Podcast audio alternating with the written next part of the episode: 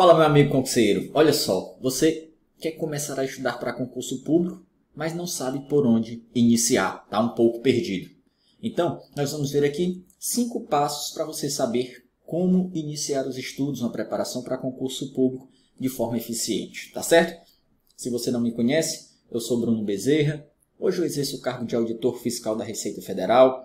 Eu já fui aprovado em outros concursos também mas saí da odontologia, então no começo eu sofri muito com isso, eu não sabia por onde começar. Então nós vamos ver aqui agora esses cinco passos. Se você não é inscrito no nosso canal, fique inscrito para você não perder os próximos vídeos, assina aí as notificações, tá certo? Então, olha só, o passo número 5 para você começar.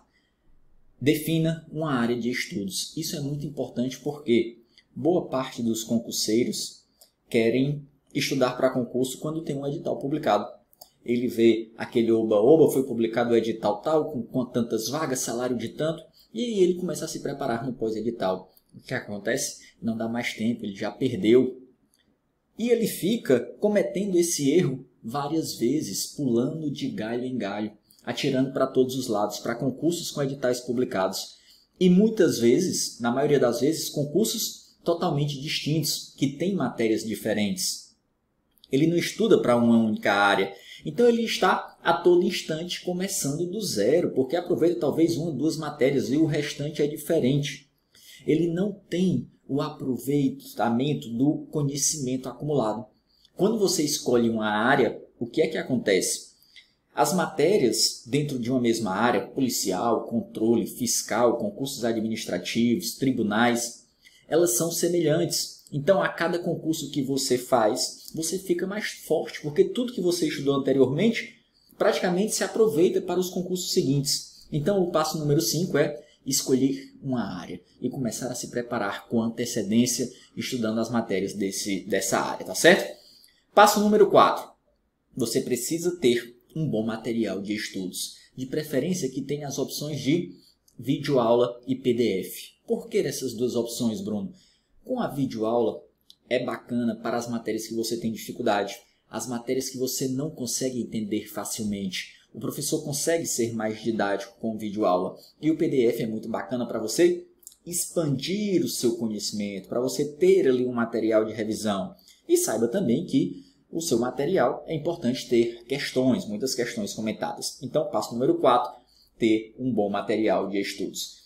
Passo número 3. Esse é fundamental. Não pense que estudar para concurso público é só comprar um material e escolher uma área.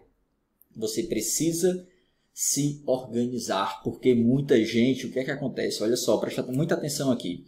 Muita gente compra um material, tem tempo para estudar. Começa ali no primeiro dia empolgado, mas depois desanda, não consegue ter continuidade, não consegue ter regularidade. Fica procrastinando, fica enrolando, acorda não está com muita vontade de estudar, vai aparecendo outra coisa ali na frente dele, fica na rede social, no Instagram, joga videogame, sai com um amigo, vai ali ao shopping resolver um negócio, chega ao final do dia não fez nada, porque ele vai sendo guiado pelas vontades imediatas, pelo que aparece na frente dele. E aí ele fica literalmente procrastinando. Ele tomou a decisão de estudar, quer estudar, mas não consegue colocar aquilo em prática. E o pior é que, muitas vezes, quando ele está em um momento de lazer, ele fica angustiado, estressado, porque ele fica pensando que era para estar tá estudando. Então é fundamental o ponto número 3 aqui, você organizar uma rotina de estudos.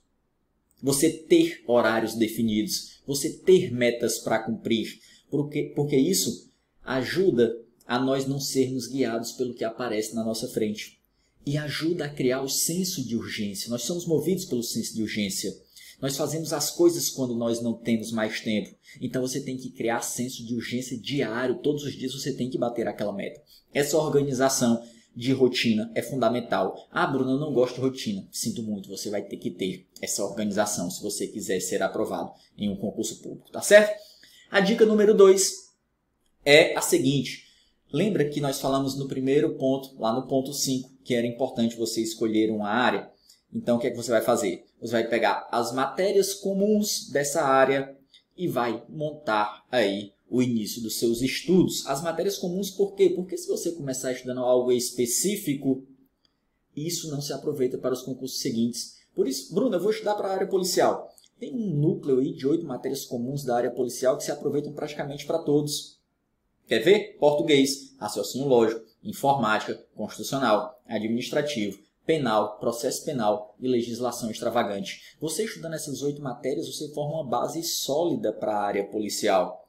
E aí, dependendo do concurso que você quer, você vai estudar as coisas específicas. Você já sai de uma base muito forte. Isso ajuda demais. Não queira começar pela parte específica. Se não for saindo dos concursos, aquele estudo não se aproveita, tá? Então, da mesma forma, vale para a área fiscal, tribunais, controle, administrativos. Pega as matérias comuns para você iniciar os estudos.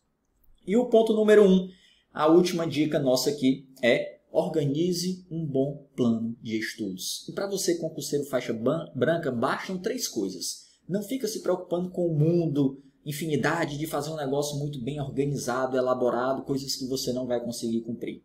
É estudo da teoria, resolução de questões e revisões. É o plano de estudos PQR, teoria, questões e revisões. Com isso, você já tem um excelente plano de estudos inicial. Eu vou fazer outro vídeo aqui no canal explicando como você monta esse plano de estudos inicial TQR para o concurseiro faixa branca, teoria, questões e revisões, tá certo? Então, diz aí nos comentários sugestão de vídeo que vocês queiram ver aqui, eu gravando, para que você consiga estudar em alto desempenho, quais são as suas principais dificuldades e as suas dúvidas. Se gostou, deixa aí a sua curtida, lembre de ficar inscrito no canal e compartilhe esse vídeo com um amigo que está iniciando a jornada no mundo dos concursos. Deixa um forte abraço e até o próximo. Valeu!